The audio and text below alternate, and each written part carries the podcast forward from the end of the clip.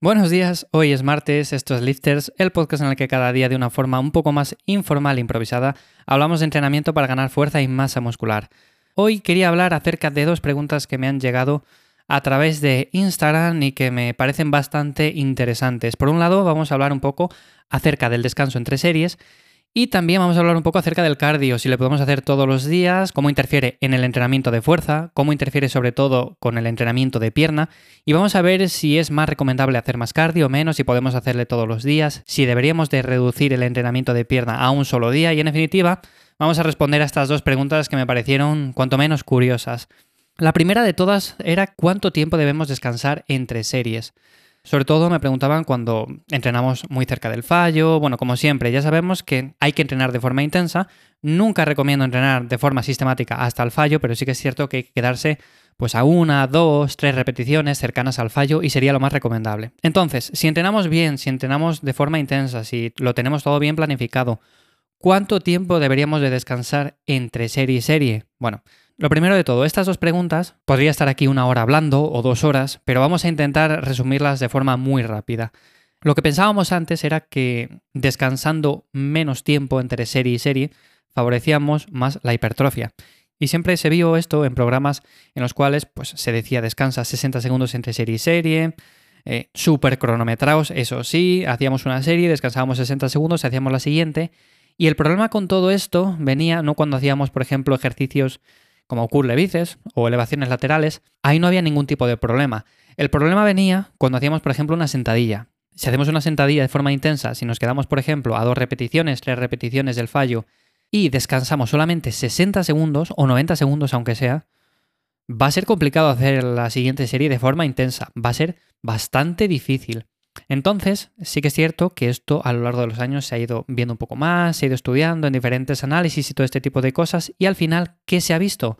Bueno, pues que el tiempo de descanso entre serie y serie tampoco interfiere demasiado con las ganancias de masa muscular y de fuerza, por lo tanto, se puede descansar 60 segundos si son ejercicios analíticos, pero también si, por ejemplo, estamos con ejercicios más complejos, compuestos, como una sentadilla, un peso muerto, un press de banca, eh, un press militar, unas dominadas, un remo con barra, son todo ejercicios que son muy complejos, son muy complicados, al final desgastan mucho a nivel del sistema nervioso central y por lo tanto lo más recomendable es descansar todo el tiempo necesario para hacer la siguiente serie de forma intensa. O sea, si necesitamos dos minutos, tres minutos, cuatro minutos, cinco minutos, incluso seis minutos, pues vamos a descansar esos seis minutos y no va a pasar absolutamente nada. Ahora bien, muchas personas con esto se van a llevar las manos a la cabeza y van a decir, pero ¿cómo voy a descansar seis minutos entre serie y serie? ¿Me voy a enfriar? No, para nada. O sea, si estás haciendo el ejercicio de forma intensa, si lo estás haciendo bien, no te vas a enfriar por hacer seis minutos de descanso. Por lo tanto, lo primero de todo y lo más importante es que descansemos el tiempo que necesitemos. Yo, por ejemplo, dependiendo del ejercicio, puedo descansar 3, 4 minutos, 5, descansado a veces incluso 8 minutos entre serie y serie, si son series muy intensas, lo necesitas para hacer la siguiente serie de forma intensa. Pero cuando digo de descansar 6 minutos, 7, lo que sea, no me estoy refiriendo tampoco a cronometrarlo, por ejemplo, de decir, vale, esta serie la he hecho de forma intensa, pues voy a descansar 6 minutos. Y cronómetro 6 minutos exactamente. No, no me refiero a eso. Aquí entra también mucho en juego la autorregulación. Tenemos que ser conscientes y conocernos a nosotros mismos y saber cuándo estamos preparados para hacer la siguiente serie de forma intensa cuando nos notamos, cuando nosotros nos sentimos suficientemente recuperados. Si, por ejemplo, acabas de terminar de hacer una serie y empiezas a descansar, pues simplemente descansa, estate caminando, estate recuperándote y cuando te notes capaz de hacer la siguiente serie, pues hazla.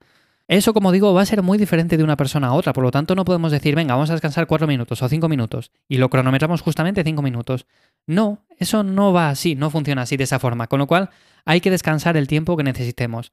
Como digo, es un tema que antes es cierto que se tiraba mucho a lo de descansos entre 60 120 segundos, sobre todo si es para generar fuerza hay que descansar tanto, si es para ganar músculo hay que descansar tanto. Bueno, en definitiva, se tenía muy cuadriculado los tiempos de descanso y se cronometraban mucho, pero a día de hoy cada vez se ve más que sobre todo atletas que entrenan bien y demás, pues se conocen, se autorregulan bien y descansan el tiempo suficiente para hacer la siguiente serie de forma correcta. Con lo cual, ese es mi consejo desde aquí, siempre descansa lo que necesites, va a depender mucho también del tipo de ejercicio, como digo. Y la siguiente pregunta era referente al cardio, si podíamos hacer cardio todos los días y si esto podía interferir con el entrenamiento de pierna. Sobre todo me comentaba que si se podía hacer cardio todos los días y si era más recomendable como poner frecuencia 1 en la pierna debido a que igual creaba interferencias y demás. En ese sentido, mi primer consejo es que hay que conocer nuestras prioridades. Si nosotros entrenamos para ganar fuerza, habrá que priorizar eso por encima de otras cosas. Si nosotros entrenamos más bien por salud y aunque entrenamos fuerza tampoco nos es tan importante, pues no va a haber mucha relevancia en cuanto si entrenamos un día pierna o dos días pierna. Pero vamos a poner el caso de que entrenamos fuerza, de que queremos ganar masa muscular, fuerza y demás. Entonces, el cardio es un complemento siempre a la fuerza, como siempre he dicho. Nosotros podemos hacer cardio y deberíamos de hacer cardio, pero lo deberíamos de hacer de una manera complementaria. Y el ejercicio de fuerza siempre debe ser el principal. ¿Con esto a qué me refiero? Pues me refiero que siempre tenemos que tener en mente la planificación en la cual nosotros tengamos unos días de entrenamiento de fuerza y en base a esos días de entrenamiento de fuerza nosotros podemos incluir de forma periódica, de forma todos los días, a ciertas horas, sin que interfiera en ese entrenamiento de fuerza, podemos incluir pues eso, algo de cardio de forma un poco moderada, de forma un poco a intensidades muy bajas.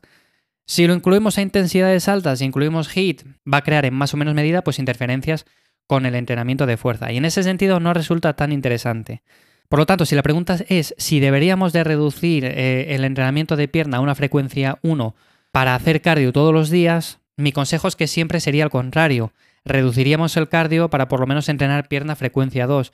Yo la frecuencia 2 es la que más aconsejo por norma general. Es cierto que en momentos puntuales podemos hacer frecuencia 1 en un músculo para dejarle mantenimiento, pero como tal, siempre nos vamos a mover ahí entre frecuencia 2, frecuencia 1, frecuencia 3, frecuencia 1 dejándolo más o menos un poco de lado. Si tenemos que priorizar algo, siempre sería el entrenamiento de pierna, luego el entrenamiento de cardio. Por lo tanto, una frecuencia 2 sería lo más aconsejable bajo mi punto de vista. Y luego el cardio dejarle, bueno, pues de forma complementaria para después del entrenamiento o en momentos en los cuales no cree interferencia con el propio entrenamiento. Esa sería, para mí, la mejor forma de hacer esto. Como digo, son dos preguntas que podría tirarme aquí una hora hablando acerca de estos temas, por lo tanto, en siguientes episodios, como es un podcast diario, pues hablaré de forma más eh, detenida y entrando en más detalles. Sin más, espero que estéis pasando un buen día, a ver si pronto se termina esto.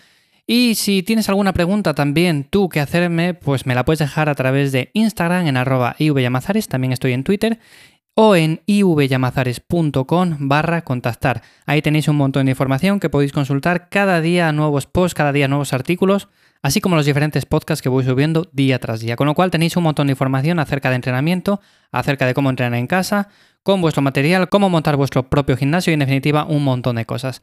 Así que ya sabéis, ivyamazares.com. Sin más, nos escuchamos mañana en un nuevo episodio. Chao.